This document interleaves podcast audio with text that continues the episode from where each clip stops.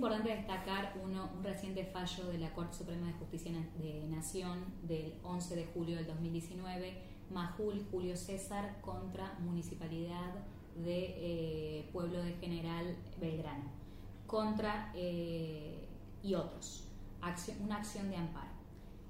Eh, este fallo, que tiene, un, que tiene voto de todos los jueces, salvo de Rosencraft, es muy interesante cómo ha sido la mecánica porque cuando hablamos justamente de los hechos, los vecinos de Gualeguaychú, ante la construcción de un emprendimiento en la ribera del río Gualeguay, de un emprendimiento inmobiliario, interpusieron una acción de amparo colectivo.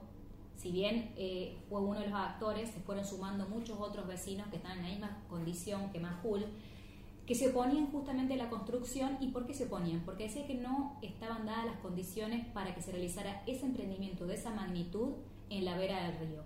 ¿A qué nos estamos refiriendo? Él decía, no está hecha la evaluación de impacto ambiental. Recordemos que la ley 2575, que es la ley general del ambiente, que es una ley de presupuestos mínimos, ¿qué significa esto? Que es obligatoria en todo el país y por más que una provincia o un municipio no quiera adherir, no interesa porque se aplica eh, digamos, de facto, se aplica simplemente porque existe esa ley, cualquier emprendimiento que pueda impactar de manera negativa en el ambiente necesita tener una evaluación de impacto ambiental aprobada. ¿Qué significa esto?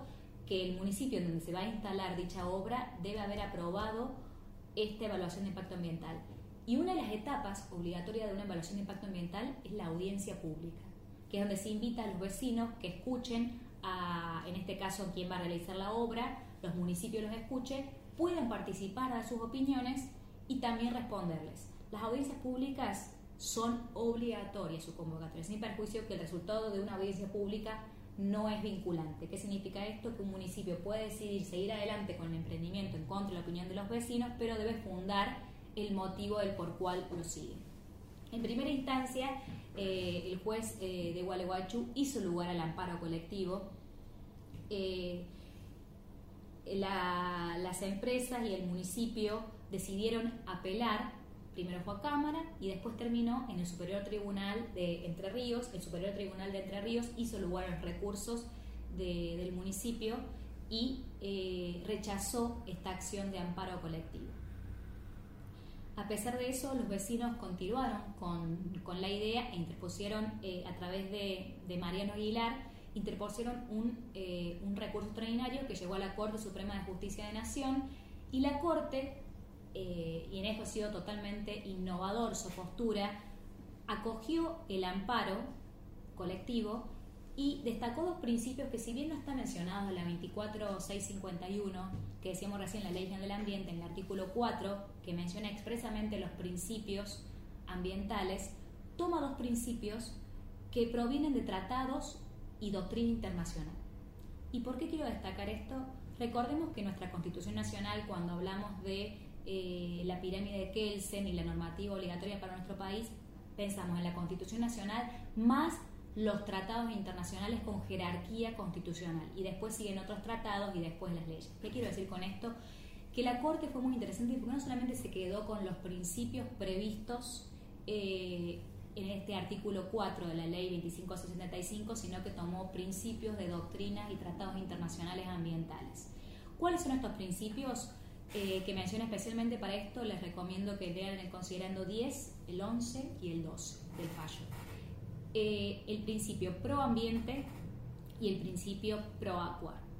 ¿Qué significa esto? Ellos eh, aplicaron lo que sería el principio de precaución, que sí está mencionado en el artículo 4 de la Ley General del Ambiente, y lo aplicaron, eh, ¿qué significa? En caso de duda, abstenete. En caso de que no se sepa si algo es perjudicial o no para el ambiente, no lo hagas. Eso se llama, sería proambiente. Es como en derecho del consumidor, tenemos en caso de duda estar a favor del consumidor, es, sería como lo mismo, pero en, el derecho ambiental. Y el derecho pro agua, justamente porque tenemos una ley de presupuestos mínimos también de agua, y en donde uno de los artículos habla que las cuencas tienen que tratarse como una unidad y justamente para que la cuenca aquí de este río sea tratado como una unidad, porque pensemos, cualquier obra que haya en una cuenca alta influye inevitablemente en la cuenca media y en la cuenca baja. Entonces la Corte toma eh, este, este principio y dice tenemos que estar a favor de la cuenca. Entonces toma pro ambiente y, y pro aqua.